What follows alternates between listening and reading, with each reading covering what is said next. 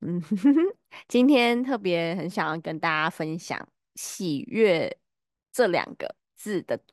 这一个“喜悦”这两个字的一些内容，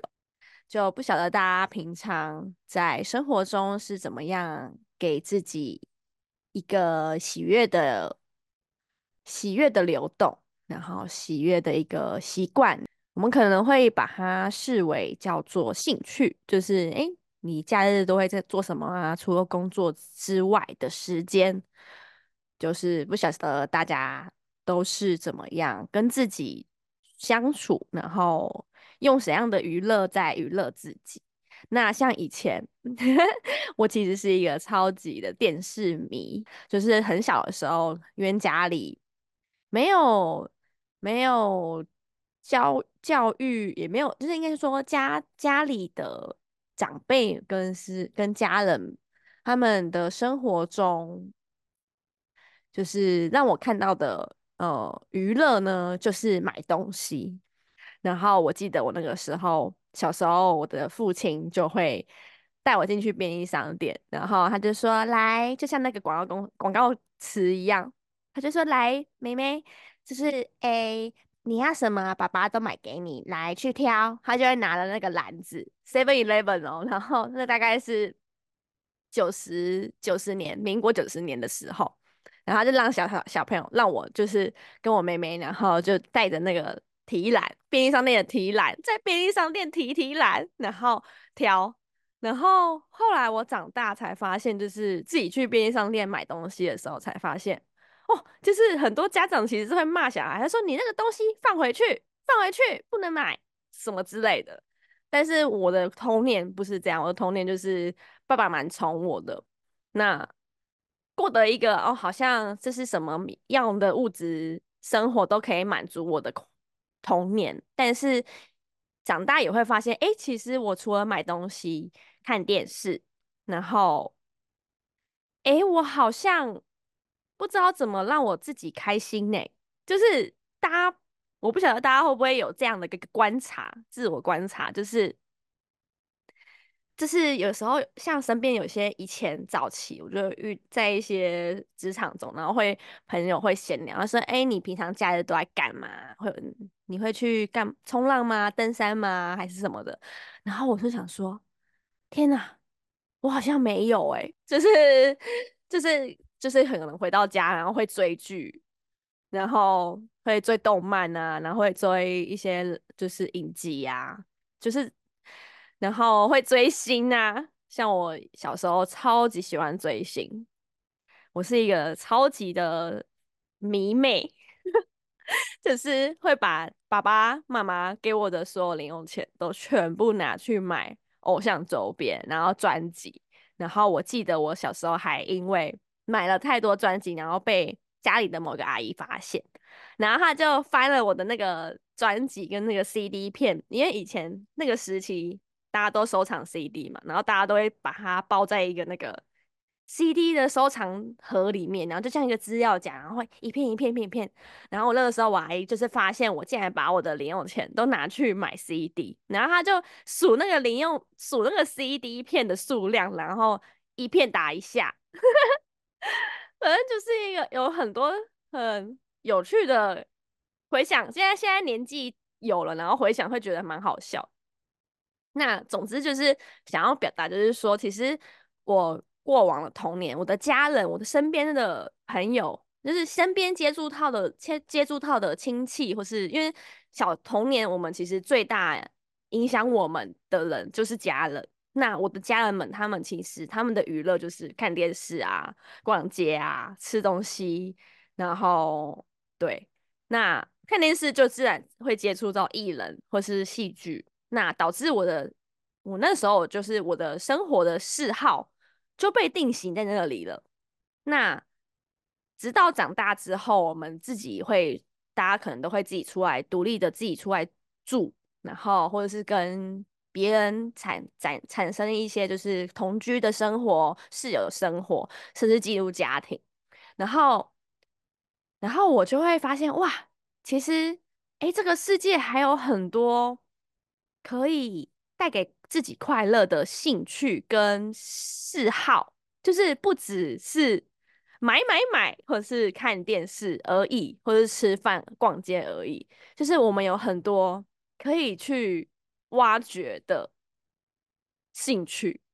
然后也因为就是我小时候这样子的一个环境。然后导致我，呃，我到我到现在都还是，呃有越来越好了啦。反正就是我花了很大的时间一直在，就是去。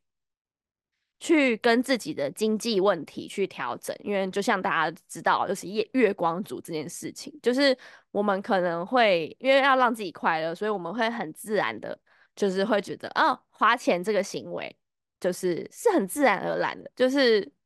它让我可以得到及时的快乐，或是哎，现在这眼前的这东西我想要，那。我就觉得，哎，我负担得起啊，我口袋有钱啊，我银行有钱啊，我可以有啊，然后就不会想后面了，就是我们就会立刻采取行购买的行动，这样子，因为那个那个整个氛围，购买的整个空整个空气，整个氛围，你就会觉得，哎，我一直在给自己，你看吃糖的那种，有一种上瘾的感觉，是不到购物狂，但是会比较没有。计划性，或是比较没有去跳出来审视，哎，其实哎，你现在户头或者是你的存款没有到，就是就是比较是活在很享乐的一个模式啊，就是用花钱来享乐。然后也因为我就是在长人长越大，就是需要回还是会需要一些，还是会因为一些人生规划，然后会觉得要去回头面对金钱议题这件事情。然后那时候我就跟我的朋友，也就是我男朋友去聊，说，哎，他就跟我，他就提供一个，我男朋友就提供一个还不错的一个提问，他就跟我说，哎，你可以尝试看看有没有不花钱的娱乐，然后又让你能开心。然后我那时候就他这样一问一讲，他说，哎，你没有，你有没有就是。不花钱，但是你也做事做的做这件事一样很开心。然后我就真的好认真去想，然后那个时候就觉得，天哪！除了追剧之外，嗯，有别的吗？我真的好认真的去想。后来我就带着这一个疑问，然后一直在我的生活中去去发现。然后后来我就发现，哎，其实唱歌，唱歌。是很快乐，就像有些人会喜欢跳舞，然后我就觉得，哎，我最近就会发现，哎，唱歌真的是一个超级充电、超级充电的一个娱乐，而且它真的不需要花钱，就是你可以选，你不用去 KTV，你选择在你自己的房间，然后家里，然后你就对着电脑荧幕，然后打开 YouTube channel 或者是。Spotify 之类的，反正就是可以播音乐的系的的软软件，然后我们就是对着那个荧幕，然后一字一句的唱自己喜欢的歌，那个那个过程真的超充电的。然后我就有一天就是真的也是突突发突发奇想，就啊，好像是因为我我跟有我跟朋友那阵子我跟朋友有约，可能过几个礼拜要去唱歌，然后我就想说。哎，那我来练练一下好了，练一下自己喜欢的歌，因为很久没有唱了嘛。那平常平常我可能都会听一些比较是频率的歌，就是比较不会有人声在唱的，都是那种赫兹啊、音波啊，或是水晶音乐之类的，或是梵文唱诵的歌。然后就想说，哎，那既然要唱。唱 KTV，那把那个自自己会想要唱的歌单翻出来来练习练习，然后就在那个练习的过程，我就觉得天啊，唱歌真的好爽哦，真的好开心哦，就是你就是很享受在那个唱歌的氛围，然后你是参与在那一个音乐的流动的震动当中，然后你就会无形的一直被被被提升被提升，然后特别是唱一些。可能歌词上就是很开心的歌，或者是一些抒情歌，甚至是一些比较难过的歌，但是它的那个词是很优美的。然后你你去从耳里听到自己唱出来的音频，然后你在享受这个流动的时候，真的是超级充电的。那后来我就觉得，哎，原来其实生活中真的有很多我们只是没有去尝试，或是没有去做做看的一些不用花钱的娱乐，可以带给我们喜悦。那像像我其实就是一个算是有点人来疯的人，然后或者是只要那个 feel 来了，我就会很想要扭身体，所以。不知道大家会不会像我一样，我像我就会很常在那个家里乱跳舞，然后就是你要，就是我们没有学过舞蹈，但是我们就是跟那个那个节奏，然后一直扭扭扭扭扭，跳跳跳跳跳，然后就超开心。对，所以我觉得开心的这个频率，真的对我们有在做内在功课，或者是一直会去审视自己人生或生活的。灵魂来说是非常重要的一个生活的，嗯，怎么讲？充电的东西，就是一个很很需要，就是我们我们要自己去寻找一个生活中的充电宝。然后那个充电宝不是人，不是一个人，它是一个你去投入某件事的那个过程，你会感觉到开心。对，因为。当我们身边当然一定会有很多，就是哎，可能我们跟他跟这些人见面，他们可以立刻让我们觉得哎，心情好好哦，好开阔。哦但是其实很多时候，更多的时间其实是我们要跟自己独处。那我觉得其实我们真的很很可以去学习，就是怎么样在跟自己独处的时间，然后让自己。不只是 A 沉淀，然后思考人生之外，或是思考一些比较自己觉得很重要的事物之外，其实在这自己跟自己认识的过程中，我觉得也可以把自己当做那个爱人，或者是那个宠物，就是好好的去宠爱自己的感觉。那那个宠爱自己，就不管哎，可能你是今天就没有要去哪里，但是你今天就好想化个妆。然后把自己打扮的超级漂亮，然后然后穿个很可爱，然后只是出去倒个垃圾或者是买个菜，但是但是那个过程你都觉得好开心，因为我在宠爱我自己的感觉。那那个宠爱不是透过花钱消费或是一些行为，就是它是一种呵护自己的过程，就像可能。就是可能我们唱歌，我刚才提到唱歌，那有些人可能会是看书。那其实我也是蛮爱看书的。那之后也会蛮想跟大家分享，就是看我平常会看一些什么书单，然后可以跟大家一起 share 这样子。那除了看书之外，然后除了唱歌，这是我最近发现的一个可以让我自己充电的一个嗜好之外。我觉得走出去家里真的很重要，就是即便我们有时候会懒，然后会想要瘫在家里就当那个马铃薯，但是有时候其实你的身、你的身身体是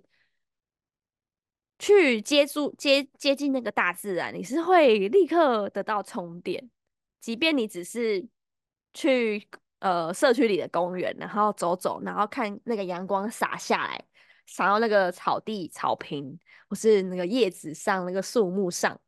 的那过程，你都觉得哇，舒服，好像都是在被洗澡，就是整个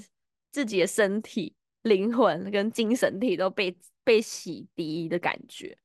然后现在我们录录音的时间其实是还算是冬，算冬天吧，我们快迎接春天，但是还算是冬末，还没有来到春天的开始。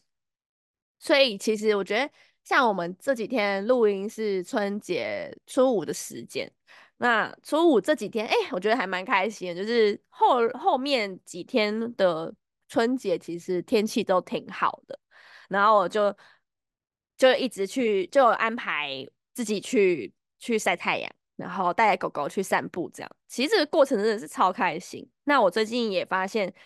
就是去去海边啊，去一些有河有湖的湖畔啊的那些很放松的地方，也能给我们很多很多的电力。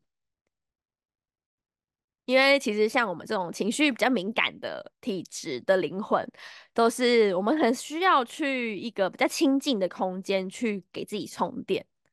那可能唱歌可能是一个比较诶很比较激昂的那种喜悦的感觉。那可能去散步啊，去接近大自然啊，可能就是一个比较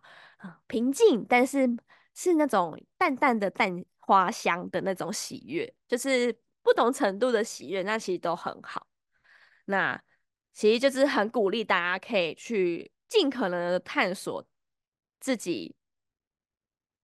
的充电充电的来源。那那个来源是可以，你不用花任何钱，然后你在做这件事情，你完全不用担心别人的眼光。就像我会把自己关在房间，然后狂唱歌，唱的超爽。自己自己以为在演什么星光大道这样子，还会加手势，然后 加那个舞蹈，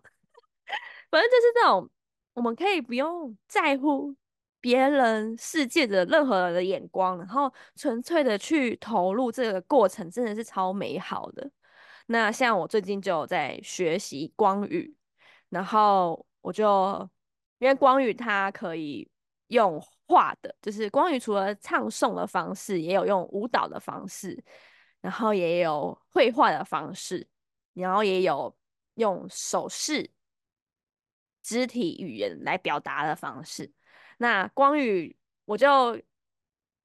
就就开始很喜欢画光宇的这个过程。那过去我其实，呃，也是一个蛮爱画画的小孩。我读的是广告美术系这样子，所以我们要超级会画画。然后老师都会要求我们要画的多美多还原。我觉得其实还是蛮有蛮多的那种美术的教育体系，都会一直去追求学生要把素描画的很像照片呐，油画画的很追求那个光影、这个质地呀，然后还原那个画面，就是他追求的是用人的方式去画出很像。很真实、很真拟、很拟真的一个这样的过程。那其实我当初在学习绘画过程，我也一度的投入到那种追求很极致的真实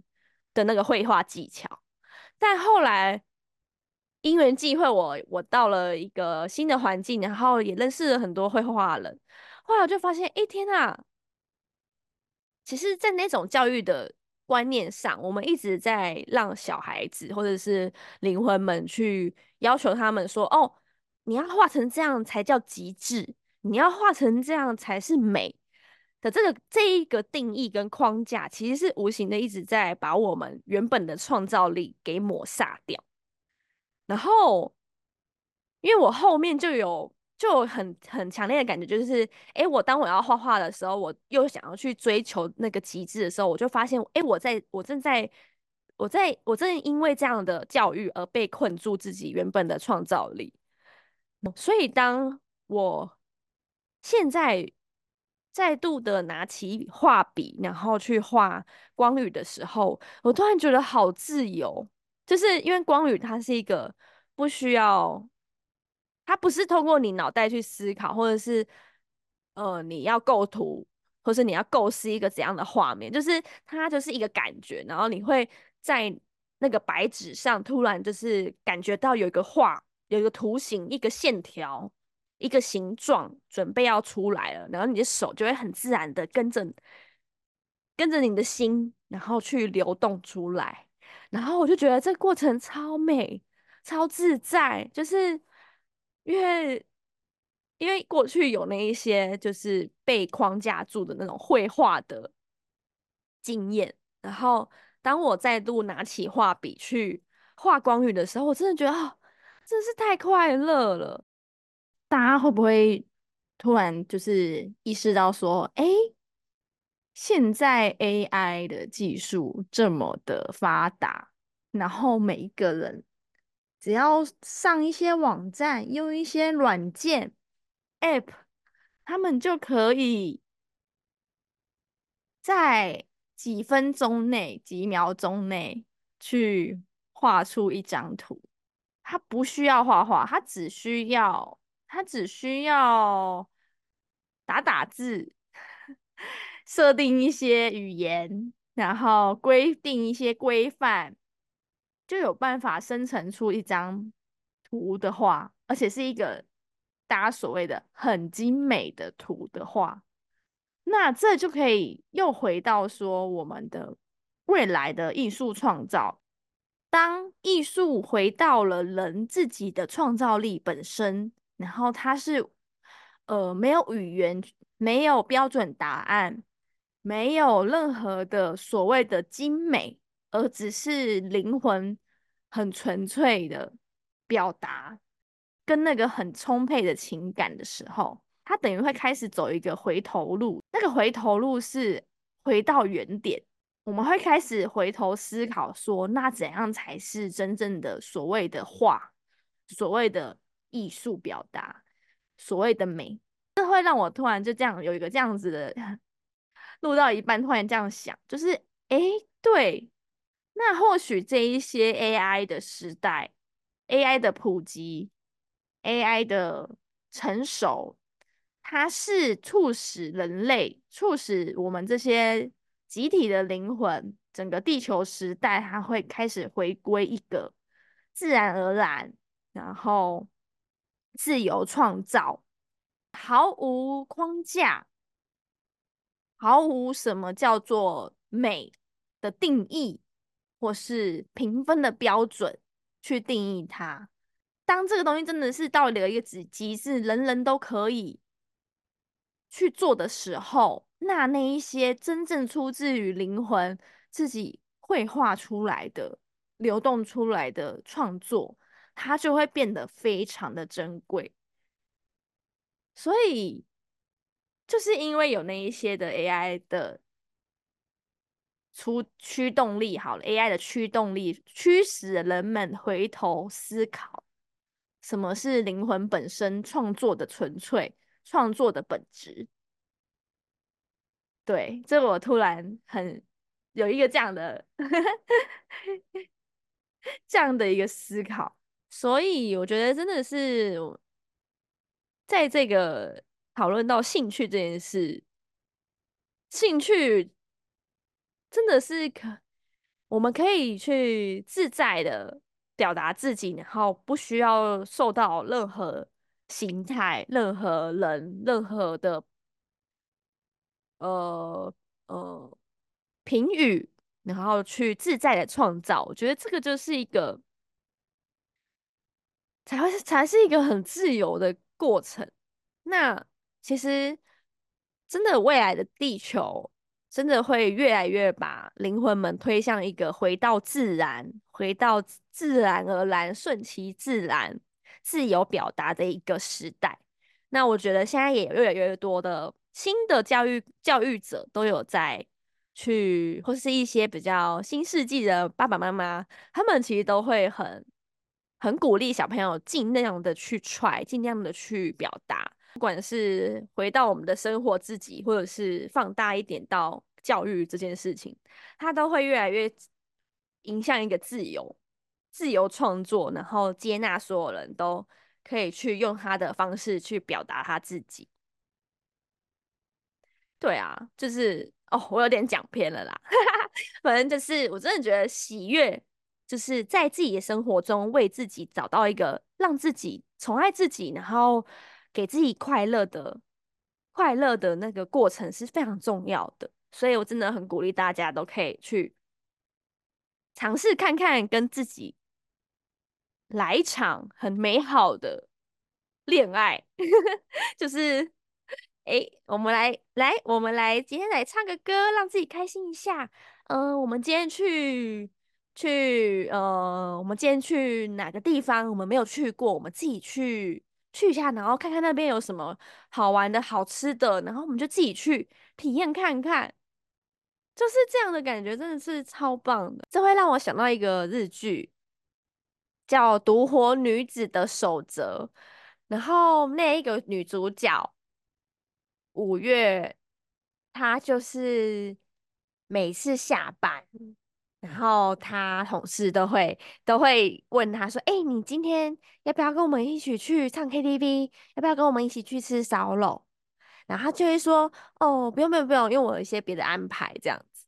结果呢，那个镜头就移到他下班的那个路上，他正走向一个烧肉店。原来呢，今今天他已经为自己预约好了一家他物色很久的烧肉店，然后他经常去这个烧肉店一个人吃烧肉，然后他有一套他自己吃烧肉的特别的仪式这样子，然后反正这样子的一个过程，就是他非常的知道说怎么样带给自己快乐。然后用他自己的方式，因为像我们平常跟朋友吃饭，其实我们都我们那个焦点吃饭的那个焦点都是在对呃呃眼前的这个人身上，而不是食物本身。所以这个独活女子的女主角女五月呢，她就是会她就是会很很细腻的去享受她的那一份晚餐。那我觉得这个精神，这个独活，就是一个人去进行。这个活动的这样子的一个独活的的精神，超级超级棒的，我非常推广独活精神。就像可能过去会有一些电影，就是什么一个人的旅行这样子的一个概念，就是独活的精神真的很适合每个人去尝试看看。因为平常在跟别人相处，我们其实都我们其实都会。呃，比较把心思放在照顾别人身上啊，或者是我们会把自己的需求、需要放在第二位、第二顺位，或者是更后，会有人或者是更后面之类的。那无形上，我们一直在跟别人相处，我们还是会需要把自己的能量交出去。那独活的这个过程，其实都是一直在滋养我们自己，然后去跟自己帮自己充电。所以我觉得真的是很推荐大家可以去尝试看看，就是一个人。做很多事情，然后像像我之前，像我好像我还没有自己去乐园，我还蛮想体验看看一个人去乐园的感觉。那呃，最近刚去日本，然后因为我吃的关系，就是呃，同事啊、好友们他们都大家都吃荤嘛，所以我就会要一个人去踩点，去踩素食踩点。然后那个过程其实这真的就是在独自旅游的过程。然后我发现，哇，一个人旅游的那个 moment 真的超不一样的耶，就是一样的地方，可是我们因为一个人，所以我们的所有五官都会放大，然后我们都会，我们都我们会去更能细细的品味这一刻的这个场景的这些人、这些空气，然后旁边路过的动物。然后这些，呃，这些别的国家正在生活的画面，然后因为我我会去踩那些素食的餐厅，然后我也因为这样，就是呃，会去跟就自然而然的就跟旁边的女生姐姐聊天，然后也会跟老板聊天，然后就自然而然就交了好朋友。那如果我们自己是现在是跟别人在一起去旅游，那我们可能都会是跟朋友一起在互动，就是我们的空，我们的注意力都会在朋友旁边。但我们当我们一个人的时候，我们其实注意力是放在这个整个世界里，所以，所以你更能去跟这整个环境、这整个空间去互动，所以超好玩的。所以我也因为那一趟的。呃，旅行 就是交了不少的朋友，然后那真的会很惊喜，那真的就是一个惊喜，就是你一直在发现冒，一直在一个人冒险的感觉，那个那个冒险是你不晓得，哎，原来你今天会遇到这样的一个人，然后他会跟你这样聊聊天，然后有一个这样的对话，然后你们自然而然成为了朋友，然后开启了很多梦幻的回忆，然后我那个时候就很印象深刻，就是。因为我那时候是去江之岛，然后江之岛它是在那个就海岸嘛，然后就很多都是海鲜，然后就是那边的餐厅全都是海鲜。就我在日本那内内陆可能还会吃得到素食料理，可能你勉勉强强吃到一些素食料理，但是那个江之岛全都是海鲜。然后我那时候想说，天呐，太绝望了！难道我今天又要吃 Seven Lawson 了吗？后来我就真的是想说，好吧，那我回饭店好了。饭店下面有一个就是 vegan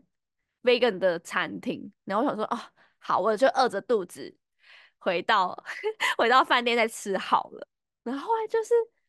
天呐，就是我准备已经，而且那个时候我记得我手机已经快没电，然后我就想说，快快快，我要赶快回到饭店，要不然手机没电，然后又没有导航的话，我会回不了饭店。然后我就我就走走走走走，然后突然就转头，然后就看到一个牌子就写 vegan，然后我就想说，天呐，这里竟然有 vegan 餐厅，然后我就很激动，赶快赶快赶快，然后就上上楼，然后它是一个很小很小的一个餐酒馆。然后我就跟跟我实在是太太兴奋，我就跟老板说，用破我用破英文跟破日文，就去跟他聊天说，哦，我真的很很开心，你在这边有一间素食餐厅，我超开心。然后我就很兴奋的用还用 Google 翻译，然后一起跟他，然后英文这样子跟他聊天，然后老板娘也超超级就是 shock，就是有点被。他说：“哇，一个一个来独自旅游的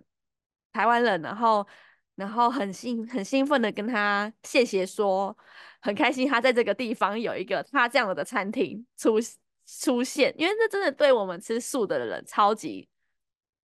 超级感动，就是有东西可吃，而且那东西又很好吃，然后在一个全都是荤食的。”环境里，我们有一个很好的餐厅，然后很好的环境，可以好好享受素食。所以我就当然会很激动，我就跟他分享这个感开心的感觉。然后那个老板也很感动。然后旁边有一个女生是吃素的一个洛丽塔，然后一个很可爱的女孩，那个日本美亚这样子。然后我就。啊，然后我就开始跟他们三个人一起聊天，聊聊聊聊聊，然后我们就开始聊到说，哎，他们也有台湾也有老板娘，台湾也有认识的演员，然后是他的朋友，然后我们就聊聊聊，我就跟他说，哎，那下次换你们来台湾玩的话，因为我就问他们说，你们来过台湾嘛？然后旁边那一个洛丽塔就说他没有来过台湾。然后我就说，那你下次来台湾的话，你一定要联系我，我带你去吃台湾很好吃的素食。然后他就会很开心，因为其实在日本吃素食的人还是的比例还是比台湾少太多了，所以等于他们在他们吃素的餐厅也特别的少。所以我就跟他说，其实台湾现在超多素食店，然后他们一听就好兴奋，反正就聊了很多很有趣的一些有趣的话题。然后后来就在我吃完那个、享受完那个很好的晚餐之后，我准备要离开，老板娘就跟我说：“其实今天是她的生日。”然后我就说：“哇，今天是你的生日，你还在上班？”然后我就有点用口，就是用好朋友的方式，就是小小的，就是调侃他一下。然后他就说：“对呀，我还在上班。”然后我就跟他说。没关系，来，我来帮你来一首台湾的生日快乐歌，就是，然后他就很开心，然后我就亲口清唱生日快乐歌给他听，然后就用嘴巴去做音响，耶什么之类的，然后他整个都超开心，然后就那天就真的是一个过了一个很魔幻的、很梦幻的时刻，是那个老板娘也不会想到说她今天。生日的当天，然后上班这样子，然后她遇到了一个外国旅客，然后来帮他 来帮他庆生，就是那个过程真的是很梦幻。然后我们结束了这个餐点之后，我当然就跟他们就是加了好朋友，就跟他说好友，然后我就跟他说，哦，我们下次再一定要再见面哦。然后我就很开心、很满足了，就跟他们说拜拜。然后后来。我就下了那个楼梯，就想说要回去搭火车了。然后我就想说，不行，这个缘分真的是太太有缘了，真的是太梦幻了。我必须跟他们合照。然后我就又冲回去，冲回去那个店里说：“老板娘，我可以跟你们拍个照吗？”然后那个当下就是能感觉到他们，他们也会觉得说：“天啊，就是这个很亲切，很。”很没有隔阂的那种喜悦的交流，是非常的、非常的真的整个细胞都在笑的感觉。然后那个老板娘，因为其实女大家都知道，就是日本女生，她们真的就是她们的日日本文化，她们真的是比较比较害羞，比较比较谦虚，然后比较含蓄啊。就是他们日本整个文化是真的比较含蓄一点，所以他们很少会跟陌生人有一个这么亲密的接触。然后那一天。就是那个老板娘，她也忍不住，就是想说：“天哪，我们一定要拥抱一下！”就拍完照就拥抱了一彼此，然后我们就说再见。那真的这个过程真的是太快乐，那真的是只有自己去旅行才有办法去体验到的事情。所以我真的觉得我好期待可以再去独自旅游。那最近刚过完年，然后我也有跟着我的家人，然后一起去。海边走走，或许那个独活的体质已经在我的那个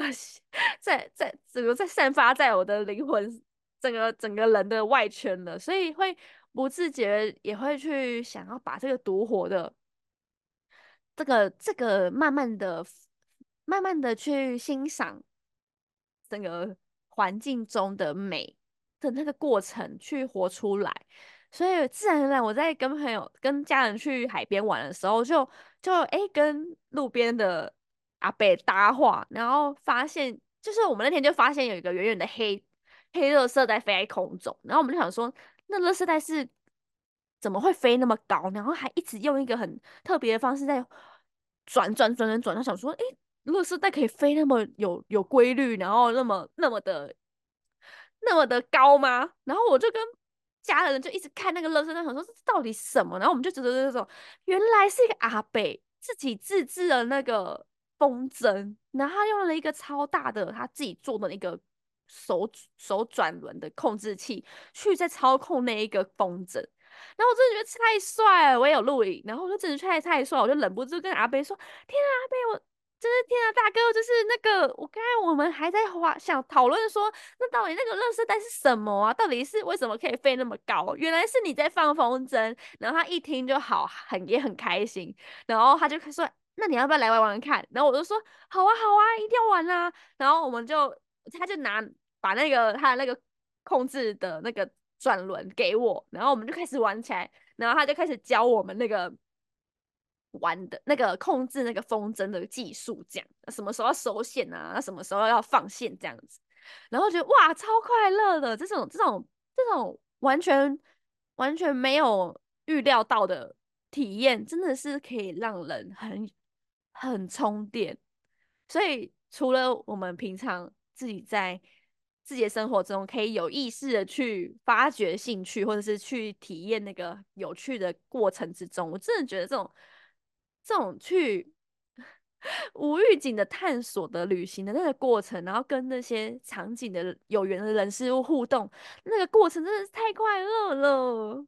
然后后来我也就是把我那个独活的品质就也带到那个现场，我就跟大哥说：“大哥，大哥，我们来合个照，太有缘了！来来来，谢谢你今天给我了一个很有趣的下午，然后让我。”学让我玩了这个风筝，这样，然后那大哥也是，就是很开心、很开朗的，说：“哎呦，我之后都会在哪里放风筝，你有机会也来，可以来跟我们玩这样子。”然后大哥也顺便会分享说，像以前其实大家都会，很多人都会去斗风筝，然后会在那个风筝的那个鱼线上，或是放玻璃。然后我说放玻璃，他说对，他就说那个玻璃会去逗别人风筝，然后把别人的风筝抢掉。然后觉得哇，好酷哦，就是这种。每个人的这种自己在生活中的这些娱乐，真的很有趣诶。然后就觉得哇，我们这种都市小孩，真的是可以多 多多的去多多的去户外走走，然后发现一些很我们自己意想不到的乐趣，这样子真的是超棒。那。今天就分享到这边，然后就是也很欢迎大家可以跟我留言，或是私讯我分享你最近有什么一些你自己的呃自己的一个宠爱自己，然后娱乐自己的兴趣或方式，然后或是你平常都是怎么独活的，我真的很很很很欢迎大家来跟我分享。然后因为我最近也是一直在想要去扩展自己的视野，或者是增加自己新的兴趣。我觉得这个过程真的是会让我们超级充电的，然后真的很欢迎大家可以越来越活得越来越开心，然后越来越去发掘自己的各种兴趣。对，然后就这样。那也祝大家有一个很美好的一周，很美好的一个月份，很美好的一年。那那我们就下次再见喽！我是灵魂热线中的 Elena，那我们下次见。